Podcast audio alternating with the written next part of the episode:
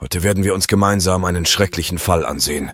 In den meisten Fällen ist Sucht keine Verurteilung und viele ehemalige Alkoholiker überwinden beispielsweise ihre Sucht. Sie kehren zu einem normalen Leben zurück, gründen Familien und helfen anderen mit ähnlichen Problemen, diese Krise zu überwinden.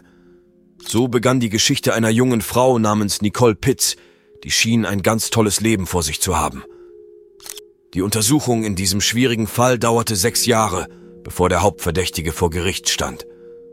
Ein weiteres Jahr verging, um seine Schuld vor Gericht zu beweisen und den Kriminellen für so lange wie möglich ins Gefängnis zu schicken. Auf den ersten Blick schien dieses Verbrechen perfekt geplant und bis ins letzte Detail durchdacht zu sein. Der Kriminelle selbst glaubte viele Jahre lang an seine Straffreiheit und führte ein volles Leben in dem Glauben, dass er niemals vor Gericht gestellt werden könne. Doch es waren die kleinen Dinge und Details, die die Ermittlungen über Jahre hinweg Stück für Stück zusammengetragen haben. Lassen Sie uns nun versuchen, diese verworrene Geschichte zu verstehen. Wer ist Nicole Pitts? Nicole Pitts wurde am 26. Februar 1973 in King County, Washington, geboren. Sie war das einzige Kind ihrer Eltern, deren Ehe zerbrach, als das Mädchen noch zur Schule ging. In der Highschool wuchs Nicole als aktives und kontaktfreudiges Kind auf, machte Sport und galt als sehr sympathisch. Sie hatte immer viele Freunde und liebte Ausflüge aufs Land. Der Lieblingserholungsort des Mädchens war ein See östlich von Seattle, wo sie jedes Jahr während der Sommerferien verbrachte. Nach dem Abschluss der High School ging das Mädchen zum Western Washington College, wo sie Public Relations studierte. Gleichzeitig beteiligte sich Nicole weiterhin aktiv am Sport, war in ausgezeichneter körperlicher Verfassung und entschied sich, ihr Hobby zu einer Einnahmequelle zu machen. Sie fand einen Job als Trainerin in einem örtlichen Sportclub, wo sie schnell den Respekt ihrer Kollegen gewann und auch regelmäßige neue Kunden bekam. Parallel dazu entschied sich Pitts, eine höhere Ausbildung im Bereich Management zu absolvieren, und nachdem sie einen Job in einem großen Mobilfunkunternehmen gefunden hatte, war sie äußerlich immer freundlich, kontaktfreudig und jederzeit bereit zu helfen. Doch kaum jemand ahnte, wie viel Schmerz und Elend hinter einem Bild scheinbaren Wohlbefindens verborgen sein kann. Nicole erlebte eine ernsthafte Krise, als ihre Eltern sich scheiden ließen. Für eine fragile und bis zum Ende ungebildete Psyche war dies ein großer Schock, und ihr aufsässiger Charakter sowie der schlechte Umgang führten dazu, dass Nicole begann, sich mit Alkohol vor Problemen zu verstecken. All dies führte zu einer ernsthaften Sucht, die mehrere Jahre anhielt und Nicoles körperliche und geistige Gesundheit gründlich abnahm. Zu dieser Zeit arbeitete Nicoles Mutter Gail als Flugbegleiterin und war aufgrund ihres Arbeitszeitplans fast ständig abwesend. So bemerkte sie nicht rechtzeitig, dass mit ihrer einzigen Tochter etwas nicht stimmte. Das Mädchen lebte bei ihrer Großmutter, die ebenfalls nicht sofort realisierte, dass ihre Enkelin regelmäßig Alkohol konsumierte. Als die Wahrheit schließlich ans Licht kam, hatte die Alkoholabhängigkeit bereits irreparable Schäden angerichtet. Gail schickte ihre Tochter zur Therapie und nahm an anonymen Alkoholiker-Meetings teil, half ihr, sich zu öffnen und ihre Begierde nach Alkohol zu überwinden. Inzwischen hatte Gail wieder geheiratet und ihr neuer Freund Rod war unterstützend. Er unterstützte ihre Stieftochter auf jede erdenkliche Weise, liebte sie wie seine eigene Tochter und glaubte daran, dass sie ihre Sucht überwinden konnte. Nicole ging verantwortungsbewusst mit der Therapie um, verpasste keine einzige Sitzung und konnte ihre Sucht schnell genug überwinden. Allerdings hatte der Alkohol, wie bereits erwähnt, einen Tribut an Nicoles Gesundheit gefordert. Sie entwickelte ernsthafte Probleme mit ihrer Bauchspeicheldrüse, sodass sie sich einer Operation unterziehen musste. Doch das Schlimmste war, dass der Alkoholmissbrauch in so jungen Jahren die reproduktiven Funktionen ihres Körpers beeinträchtigte – sodass Pitts keine Kinder mehr bekommen konnte. Mitte der 90er Jahre, als Nicole die Sucht überwunden und zu einem nüchternen Leben zurückgefunden hatte, lernte sie ihren zukünftigen Ehepartner kennen, dessen Name David war. Zu dieser Zeit hatte sie gerade einen Job in einem Sportclub angenommen, und David war ein regelmäßiger Besucher, ein großer, gut aussehender junger Mann, der auf sich achtete und kein Training versäumte. Nicole gefiel ihm sofort, und auch er schenkte der attraktiven Trainerin Aufmerksamkeit. David war zwar vier Jahre jünger als Nicole, aber der Altersunterschied störte sie nicht. Bald begann eine romantische Beziehung zwischen ihnen, die fast acht Jahre dauerte. Erst im Jahr 2002 heiratete das Paar. Sie arrangierten eine schöne, aber bescheidene Hochzeitszeremonie in Hawaii, zu der nur die engsten Menschen eingeladen waren. Nach der Hochzeit ließen sich die Neuvermählten in der ruhigen Stadt Linwood im Bundesstaat Washington nieder, wo sie ein eigenes Haus kauften und sich allmählich niederließen. Nicole war eine sehr kontaktfreudige und freundliche junge Frau. Sie schloss schnell Freundschaften und pflegte auch gute Beziehungen zu allen Nachbarn. Sie liebte Tiere und hatte mehrere Hunde. Da sie keine Kinder haben konnte, widmete sie all ihre unverbrauchte mütterliche Liebe ihren Haustieren. Nach Erinnerungen der Nachbarn schienen David und Nicole wie das perfekte Ehepaar. Sie waren praktisch unzertrennlich, gingen oft zusammen mit ihren Hunden spazieren und strahlten vor Glück. Nicole liebte es zu kochen und sie war darin sehr geschickt. Sie verwöhnte ihren Ehepartner mit köstlich zubereiteten Mahlzeiten und überraschte auch die Gäste, die zu ihnen nach Hause kamen, mit ihren kulinarischen Fähigkeiten. Im Jahr 2006, nur wenige Tage vor ihrem 33. Geburtstag, verschwand Nicole mysteriös an diesem Tag zum ersten Mal. Sie erschien nicht zur anonymen Alkoholikersitzung, bei der sie die Leiterin und Inspiratorin der Gruppe war. Da so etwas zuvor noch nie passiert war, dachten die anderen Mitglieder der Gruppe, dass sie nach fast neun Jahren Nüchternheit durchgedreht war. Pitt erschien an diesem Tag auch nicht zur Arbeit, was ihre Kollegen beunruhigte. Abends machte sich Gail Sorgen, die den ganzen Tag über keinen Kontakt zu ihrer Tochter aufnehmen konnte, was zuvor noch nie vorgekommen war. Sie rief David an, um herauszufinden, was passiert war, aber ihr Schwiegersohn antwortete, dass er auch nicht wüsste, wo sie sei. Nach Aussage von David hatten er und Nicole am Tag zuvor einen kleinen Streit gehabt. Als er versuchte, sie am nächsten Tag anzurufen und sie nicht ans Telefon ging, nahm er an, dass Nicole immer noch sauer auf ihn war. Aus diesem Grund begann David nicht sofort nach ihr zu suchen, sondern wartete bis zum Abend, um seine Frau um Vergebung zu bitten. Als Nicole abends nicht nach Hause kam und ihr Telefon immer noch unbeantwortet blieb, entschied sich die Familie zur Polizei zu gehen. Dort wurde ihre Anzeige jedoch nicht sofort angenommen. Die vermisste Person war erwachsen und es war noch nicht einmal ein Tag seit ihrem Verschwinden vergangen. Daher erklärte die Polizei, dass es keinen Grund zur Sorge gebe. Aus diesem Grund wurde die Suche erst am Abend des zweiten Tages gestartet.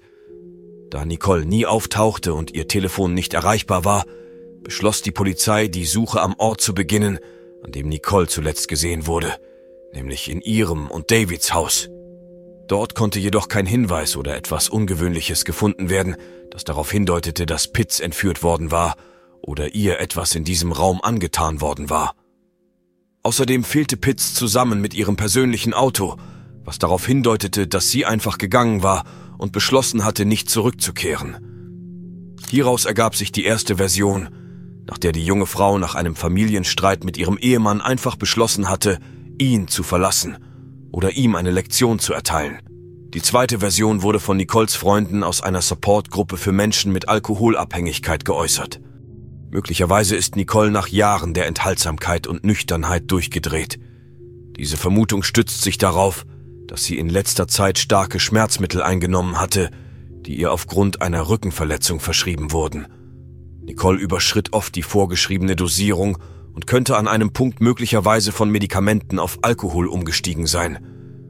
Die dritte Annahme war die schlimmste aller möglichen Optionen. Nicole kehrte nicht zurück und gab keine Nachrichten von sich, weil sie nicht mehr lebte. Die Familienmitglieder der Vermissten weigerten sich jedoch bis zum Ende, dies zu akzeptieren und hofften weiterhin auf das Beste. Ihre Mutter und ihr Stiefvater warteten nicht darauf, dass die Polizei die erforderliche Zeit abwartete, sondern starteten selbst die Suche. Sie appellierten über soziale Netzwerke an alle besorgten Menschen mit der Bitte um Hilfe bei der Suche und die Teilung von relevanten Informationen über den Aufenthaltsort ihrer Tochter. Zusätzlich flogen sie sofort nach Linwood, um eigenständig nach ihrer Tochter zu suchen. Sie hängten Flyer mit ihren Fotos auf und befragten Menschen, die sie persönlich kannten. Die Polizei suchte nicht nur nach Nicole, sondern auch nach ihrem Auto, um den Weg zu rekonstruieren, den es an jenem schicksalhaften Tag genommen hatte. Je länger die Suche dauerte, desto schneller schwand die Hoffnung, Nicole lebend zu finden. Die schlimmsten Befürchtungen bewahrheiteten sich einige Tage später, als ein Mann bei einem morgendlichen Jogginglauf im örtlichen Park auf den Körper einer jungen Frau stieß. An diesem Tag entschied er sich für eine Abkürzung durch ein unbeachtetes Gebiet, anstatt seine übliche Route zu nehmen. Dabei bemerkte er etwas Seltsames im Gebüsch und erkannte, als er näher kam, dass es sich um einen stark verstümmelten, nackten weiblichen Körper handelte. Die Polizei und Kriminaltechniker wurden sofort über den schrecklichen Fund informiert und schlugen vor, dass das Verbrechen möglicherweise Gewalt beinhaltete, da der Körper der jungen Frau keine Kleidung trug. Es bestand kein Zweifel daran, dass es sich um einen Mord handelte. Die Todesursache war Erstickung. Nicole wurde mit bloßen Händen erwürgt. Es war ein wirklich grauenhaftes Bild. Da das Auto des Opfers immer noch nicht gefunden wurde, gingen die Ermittler davon aus, dass das Hauptmotiv des Verbrechens Diebstahl war. Der Angreifer jedoch beschloss, einen Zeugen zu beseitigen. Da es sich um eine junge Frau handelte, könnte sie auch misshandelt worden sein. Die Polizei ging sofort davon aus, dass der gefundene Körper zu Nicole Pitts gehörte, die vor einigen Tagen verschwunden war und in der ganzen Stadt gesucht wurde. Sie musste jedoch noch von ihrer Familie identifiziert werden. Als Gail den Körper ihrer Tochter in der Leichenhalle sah, verlor sie das Bewusstsein und benötigte medizinische Hilfe. Ihr Ehemann Rod war ebenfalls vor Trauer außer sich, aber die Reaktion des verwitweten Ehepartners schien vielen etwas seltsam. David wirkte überhaupt nicht deprimiert und seine Emotionen schienen etwas gespielt zu sein. Damals wurde dem jedoch nicht viel Aufmerksamkeit geschenkt, da jeder Tragödien auf seine eigene Weise durchlebt. Während die Suche nach dem Fahrzeug im Gange war, glaubte die Polizei weiterhin, dass das Auto das Hauptziel des Angreifers war und die Spuren des Mörders im Inneren des Fahrzeugs gesucht werden sollten. Informationen über das fehlende Auto wurden in den Medien mit der Bitte platziert, es sofort an die Hotline zu melden, wenn es jemand sieht. Das Auto wurde erst ein paar Wochen später auf einem der Parkplätze am Stadtrand gefunden. Der unscheinbare graue Volkswagen Polo wurde vom diensthabenden Wachmann bemerkt, da das Auto lange Zeit nicht weggebracht worden war. Der Wachmann hatte jedoch keine Ahnung, dass es in einen Mordfall verwickelt war. Die Polizei nahm das Auto sofort für eine detaillierte Untersuchung und notwendige Expertisen mit. Es wurde angenommen, dass hier Beweise und wichtige Hinweise gefunden werden könnten, um den Täter zu verfolgen und das Bild des Verbrechens wiederherzustellen. Die Ermittler waren jedoch völlig enttäuscht. Im Auto konnte absolut nichts gefunden werden. Es gab keine Blutspuren, Anzeichen eines Kampfes oder Hinweise darauf, dass der Fahrzeughalter gewaltsam irgendwohin gebracht worden war. Im Innenraum befanden sich nur Fingerabdrücke und DNA-Spuren von Nicole selbst, sowie ihrem Ehemann, der das Fahrzeug gelegentlich benutzt hatte. Trotzdem eilten die Ermittler nicht, das Auto an David zurückzugeben, weil sie spürten, dass die Beweise vorhanden waren, sie lagen nur nicht offen zutage. Die einzige unbestreitbare Tatsache blieb, dass die junge Frau mit besonderer Grausamkeit getötet wurde, aber das Motiv des Verbrechens war völlig unklar. Die Entführungsversion schien jetzt unhaltbar, weil das Auto fast sofort auf der anderen Seite der Stadt verlassen wurde und es keine Anzeichen von Kampf darin gab. Das zweite offensichtliche Motiv war Gewalt, aber diese Annahme wurde nicht bestätigt. Die Experten stellten fest, dass die Verstorbene mindestens einen Tag vor dem Verbrechen keinen sexuellen Kontakt hatte, weder freiwillig noch erzwungen. Aber in diesem Fall blieb die Frage offen, warum sie keine Kleidung trug. Die dritte Annahme war ein persönliches Motiv oder akute negative Gefühle des Täters gegenüber Nicole. Das Opfer sprach für diese Annahme aufgrund zahlreicher Verletzungen, die in einem Anfall von Wut zugefügt worden zu sein schienen. Allerdings hatte die freundliche und kontaktfreudige Nicole, die jedem um sie herum gerne half, keine Feinde oder böswilligen Wünscher. Dieser schwierige Fall hatte alle Chancen ungelöst zu bleiben, denn nach fast einem Jahr hatte die Untersuchung keine neuen Hinweise oder Richtungen für die Suche nach dem Täter. Niemand hatte den Täter gesehen und wusste, wer das Auto auf dem Parkplatz abgestellt hatte, denn der Ort selbst war nicht überfüllt und es gab keine Überwachungskameras in der Umgebung. Aber was seltsam war, ist, dass die Person, die das Auto fuhr, viel größer und größer war als das Opfer, wie durch die Position des Fahrersitzes belegt. Verdächtig war auch, dass der Fall den Status der Geheimhaltung erhielt und Informationen über den Verlauf der Untersuchung sowie über neue Fakten und gefundene Beweise wurden nicht einmal an die Angehörigen des Opfers weitergegeben. Die Mutter, der Stiefvater und der Ehemann waren praktisch im Dunkeln. Sie erhielten nur bruchstückhafte Informationen, beispielsweise, dass Nicoles Bankkarte an einer bestimmten Tankstelle im Land nach ihrem Verschwinden verwendet wurde. Die Polizei forderte die Aufnahmen der Überwachungskameras an, aber was sie darauf sahen, blieb ein Rätsel.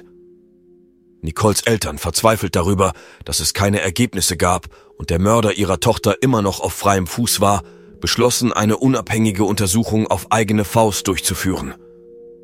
Zu diesem Zweck engagierten sie einen Privatdetektiv, um alle Informationen zu sammeln und einige ihrer Vermutungen zu überprüfen. Sie setzten außerdem eine Belohnung von 10.000 Dollar für diejenigen aus, die irgendwelche nützlichen Informationen zu dem Fall liefern würden. Die Belohnung wurde später auf 35.000 Dollar erhöht, half jedoch immer noch nicht, den Fall voranzubringen. David zeigte nur in den ersten sechs Monaten Interesse an der Untersuchung, zog sich dann jedoch allmählich zurück, hörte auf, mit seiner Schwiegermutter und seinem Schwiegervater zu kommunizieren und heiratete bald darauf erneut, zeugte einen Erben. Für Gail war diese Nachricht ein schwerer Schlag, da ihre Tochter keine Kinder haben konnte und David seine Frau ständig deswegen tadelte. Die von Trauer geplagte Mutter deutete mehrmals an, dass der Täter ihr Schwiegersohn sein könnte, aber viele glaubten, dass darin nur Verbitterung steckte, und die Polizei schien eine solche Version überhaupt nicht in Betracht zu ziehen. Ein unerwarteter Wendepunkt im Fall erfolgte erst sechs Jahre nach dem Verbrechen, als bekannt wurde, dass David als Hauptverdächtiger in Haft genommen wurde. Für die meisten Menschen, die die Ermittlungen verfolgten, war eine solche Wendung eine völlige Überraschung, aber nicht für Nicoles Familie und Freunde, die von Anfang an Verdacht schöpften und während der langen Jahre der Untersuchung offen darüber sprachen. Sie schienen enttäuscht von der Gerechtigkeit, aber nun war die Gerechtigkeit geschehen. David selbst, der zu dieser Zeit seinen Wohnsitz gewechselt und den Kontakt zu der Familie seiner ersten Frau abgebrochen hatte, war entmutigt, als ihm die Handschellen angelegt wurden, denn er dachte, der Fall sei längst abgeschlossen und niemand suche nach dem Verbrecher. Er leugnete kategorisch seine Schuld und stimmte sogar einem Lügendetektortest zu, bei dem er kläglich versagte. Wie sich herausstellte, hatte die Polizei auch von Anfang an David im Verdacht, aber harte Beweise für seine Schuld hatten sie nicht. Sie wollten den Täter nicht einschüchtern und ihn zum Verstecken bringen. In all diesen Jahren waren die Ermittler damit beschäftigt, Beweise zu sammeln, damit der Schuldige die verdiente Strafe bekam. David dachte wahrscheinlich, er habe das perfekte Verbrechen begangen und niemand würde ihm je auf die Spur kommen. Allerdings wies das Verbrechen eine Reihe von Eigenheiten auf, von denen jede überprüft werden musste. Lassen Sie uns vielleicht mit den Überwachungsaufnahmen an derselben Tankstelle beginnen, an der jemand mit der Karte der verstorbenen Nicole bezahlt hatte. Die Aufnahmen zeigten deutlich, dass die Karte von einem Mann verwendet wurde, der David sehr ähnlich sah. Es war jedoch unmöglich, ihn eindeutig zu identifizieren, wegen der Kopfbedeckung und der dunklen Brille. Obwohl diese Aufzeichnung nicht als unumstößlicher Beweis betrachtet werden konnte, wurde sie dennoch in die Akte aufgenommen. Die zweite Merkwürdigkeit war das Fehlen von Nicoles Ehering, ohne den sie niemals das Haus verließ. Zuerst dachte jeder, dass der Schmuck von einem Verbrecher gestohlen wurde. Aber während der Durchsuchung im Haus des Opfers wurde der Ring in einer Schachtel auf dem Frisiertisch gefunden. Zusätzlich fanden Experten während der Untersuchung des Körpers in Nicoles Mund einen speziellen Zahnschutz, den sie während des Schlafes benutzte, um das Zähneknirschen zu verhindern. Nicole hatte dieses Gerät kurz vor der Tragödie verschrieben bekommen, weil sie aufgrund von Nervosität unkontrollierbare Krämpfe ihrer Kaumuskulatur hatte, was wiederum zu Erosion des Zahnschmelzes und Abplatzen der Zähne führte. Dieser Fund führte die Ermittlungen zu der Annahme, dass das Opfer in ihrem eigenen Bett getötet wurde, während sie noch schlief. Dies erklärt das Fehlen von Kleidung an ihr und die Tatsache, dass der Körper völlig sauber war und keine Anzeichen von Widerstand zu sehen waren. Es gab auch keine Spur von Make-up im Gesicht von Nicole, das sie immer sorgfältig vor dem Verlassen des Hauses auftrug. Übrigens könnte David den Mundschutz einfach vergessen haben, weil seine Frau erst kürzlich damit begonnen hatte, ihn zu benutzen. Darüber hinaus haben Experten die Position des Fahrersitzes im gefundenen Auto eingehend untersucht und bewertet. Dabei stellten sie fest, dass die anthropometrischen Daten der letzten Person, die am Steuer saß, mit den Daten der Ehefrau der Ermordeten übereinstimmten. Zusätzlich fanden sich im Auto, wie bereits erwähnt, Fingerabdrücke nur von David und Nicole. Wenn eine dritte Person in der Kabine gewesen wäre, hätten sich ihre Spuren gefunden, und wenn sie sie gelöscht hätte, wären auch die Spuren und Abdrücke der Fahrzeugeigentümer gelöscht worden. Eine weitere wichtige Entdeckung wurde dank der schnellen Entwicklung der Technologie gemacht. Der Täter verwendete nach seiner Tat mehrmals das Telefon des Opfers an verschiedenen Orten in der Stadt, um die Ermittlungen zu verwirren. Aber zu denselben Zeiten und an denselben Orten gab es auch ein Signal von Davids Telefon. Wie sich herausstellte, hatte David auch ein Motiv. In dieser perfekt aussehenden Familie war eine ernsthafte Krise längst überfällig. Während Nicole hart studierte, zwei Jobs hatte und Menschen half, ihre Sucht zu bewältigen, führte ihr Ehemann einen unbeschwerten Lebensstil. Er hatte nie lange einen Job, verbrachte gerne Zeit in Bars und Clubs, wo er das verdiente Geld seiner Frau für Alkohol und andere Frauen ausgab. Die Familie sah sich ernsthaften finanziellen Problemen gegenüber, die sich im Laufe der Zeit nur verschlimmerten. Nicole versuchte ihren Mann davon zu überzeugen, vernünftig zu werden, das Feiern aufzugeben und an AA-Sitzungen teilzunehmen, um ihm bei der Suchtbewältigung zu helfen. Doch David lachte nur, nannte seine Frau furchtbar langweilig und kompliziert. Es stellte sich auch heraus, dass David nicht nur systematisch seine Frau mit verschiedenen zufälligen Geliebten betrog, sondern ihr auch wiederholt anbot, sich ihnen anzuschließen. Nicole reagierte immer mit einer emphatischen Ablehnung, und einmal versuchte ihr Mann, sie betrunken zu machen, um sie dazu zu zwingen. Gail wusste von all den Grausamkeiten, die in der Familie ihrer Tochter geschahen, und versuchte sie zu überreden, ihren Mann zu verlassen. Doch sie wollte es nicht tun, weil sie ihn liebte und hoffte, dass David sich ändern würde. Nach Nicoles mysteriösem Tod eilte ihr Mann, eine hohe Versicherungszahlung zu erhalten und begann sofort eine neue Affäre. Es stellte sich heraus, dass David, der zuvor untreu gewesen war, wenige Monate vor der Tragödie eine Affäre mit einer Frau namens Jane hatte. Er verbrachte Zeit mit ihr in Bars und Clubs, während seine Frau mit Arbeit oder Studium beschäftigt war. Kurz vor Nicoles Geburtstag brachte er seine Geliebte direkt nach Hause, wo sie vom plötzlich zurückgekehrten Nicole erwischt wurden. Diese Umstände wurden zur Ursache jenes familiären Streits, von dem Nicole ihrer Mutter erzählte, mit der sie sehr eng war. Ein paar Tage später verschwand sie auf mysteriöse Weise. Da Gail über alles Bescheid wusste, was in der Familie ihrer Tochter vor sich ging, verdächtigte sie ihren Schwiegersohn von Anfang an. Allerdings bestand die Polizei darauf, dass die gesammelten Beweise zu dürftig seien, um den Verdächtigen ins Gefängnis zu schicken. Dann wurde der Fall als geheim eingestuft und die Familie erhielt keine Informationen über die Ermittlungen mehr. Über die Jahre verlor die Familie alle Hoffnung, dass der Täter bestraft werden würde. Übrigens, als David nach dem Tod seiner Frau eine beeindruckende Versicherungszahlung erhielt, gab er dieses Geld mit Jane aus. Gail schlug vor, dass Davids Geliebte eine Komplizin oder Anstifterin des Verbrechens sein könnte, aber sie wurde nur als Zeugin vorgeladen, weil während der Untersuchung keine Beweise für ihre Beteiligung gefunden wurden.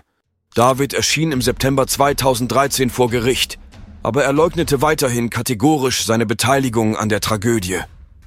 Seine Verteidiger behaupteten zunächst, dass alle Beweise gegen ihren Mandanten indirekt seien und seine Schuld nicht eindeutig beweisen könnten. Als jedoch klar wurde, dass es zu viele belastende Faktoren gab, änderte die Verteidigung ihre Taktik und versuchte, David als Opfer erscheinen zu lassen. Dabei wurde die Geschichte von den Schmerztabletten, die Nicole nach ihrer Rückenverletzung genommen hatte, aufgegriffen. Die Anwälte versuchten auch, das Gericht davon zu überzeugen, dass Nicole durchgedreht sei und wieder angefangen habe, Alkohol zu trinken und damit das Leben ihres Mannes unerträglich gemacht habe. Erstens waren solche Behauptungen unbegründet und jeder, der Nicole kannte, bestätigte dies.